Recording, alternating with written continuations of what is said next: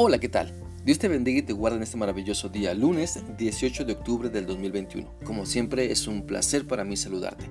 Quiero animarte para que sigamos meditando y obedeciendo lo que la Biblia nos enseña en la carta de Santiago capítulo 3. Vamos a leer hoy los versículos 1 y 2, los cuales dicen así.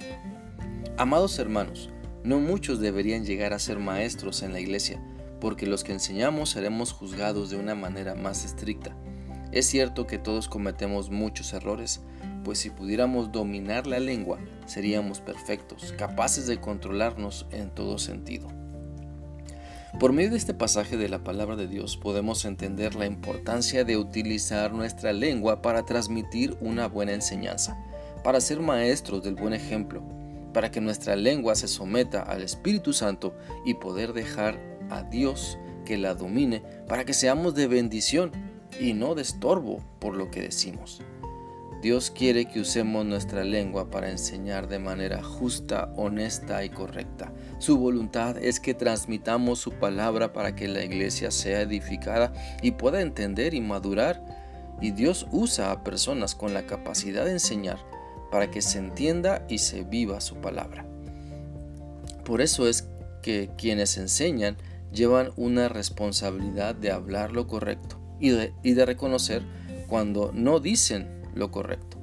Ahora, no solo los maestros tienen esa responsabilidad, sino que todos debemos utilizar sabiamente nuestra lengua para decir lo correcto en el tiempo correcto y reconocer cuando decimos cosas que no están bien.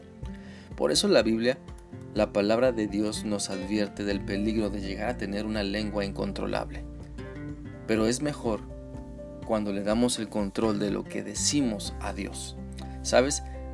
Decimos que hablar no cuesta nada, pero nos expresamos por medio de palabras que reflejan nuestros pensamientos, intenciones y personalidades.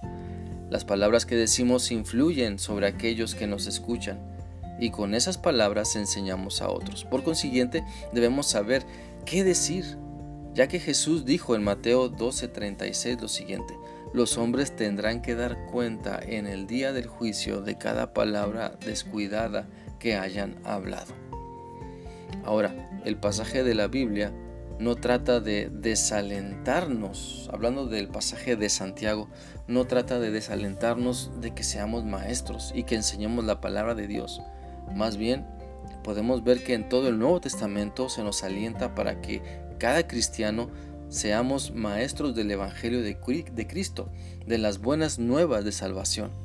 Mateo 28, del 19 al 20, nos manda que debemos hacer discípulos en todas partes y que les enseñemos todo lo que la palabra de Dios dice. Entonces más bien debemos tener cuidado de lo que estamos enseñando, que eso que enseñamos sea la verdad, sea lo correcto, sea la palabra de Dios y no nos desviemos a enseñar falsedades por nuestra conveniencia, no busquemos entonces solo el cargo de maestro por prestigio, sino por amor a la necesidad de las personas de aprender y entregarse a Cristo para que cambie para bien y para siempre sus vidas. Ahora, como dice el pasaje, todos tropezamos de muchas y diferentes maneras. Todos cometemos errores, fallamos, tropezamos seguido y debemos entender que esas fallas, que el pecado que seguimos albergando en nuestro ser, nos roba la madurez.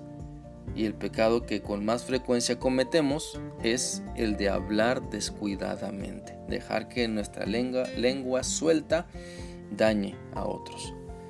No se trata entonces de mutilar nuestra lengua para no pecar y poder controlarlo todo en nuestro cuerpo, como lo dice el pasaje de Santiago. Si así fuera, el sordomudo lograría tal perfección. Más bien se trata de entregar nuestra lengua a Cristo para que el Espíritu Santo la domine y en vez de andar de calumniadora, mejor bendiga a las demás personas con la enseñanza de la palabra de Dios. También debemos entender que la persona perfecta no es quien no comete pecado, sino aquella persona que ha alcanzado la madurez espiritual para hablar la verdad en amor que está lleno de sabiduría y comprensión y que es capaz de refrenar su cuerpo y sobre todo su lengua. Por eso debemos evaluar lo que estamos diciendo y cómo lo estamos expresando. ¿Somos ejemplo de lengua suelta o nuestro buen ejemplo de cordura está siendo de bendición? Cada uno de nosotros debemos evaluar lo que decimos cómo lo decimos, a quién lo decimos y en qué tiempo lo decimos, para reconocer nuestra falta de sujeción a Dios y pedirle que nos ayude a sujetar nuestra lengua a su Espíritu Santo, pues es solo Dios quien nos ayuda a que nuestra lengua enseñe con amor, guíe con sabiduría y corrija con paciencia. Espero que esta reflexión sea útil para ti y que sigas reconociendo delante de Dios tu necesidad de que Dios controle totalmente tu lengua. Que sigas teniendo un bendecido día. Dios te guarde. Hasta mañana.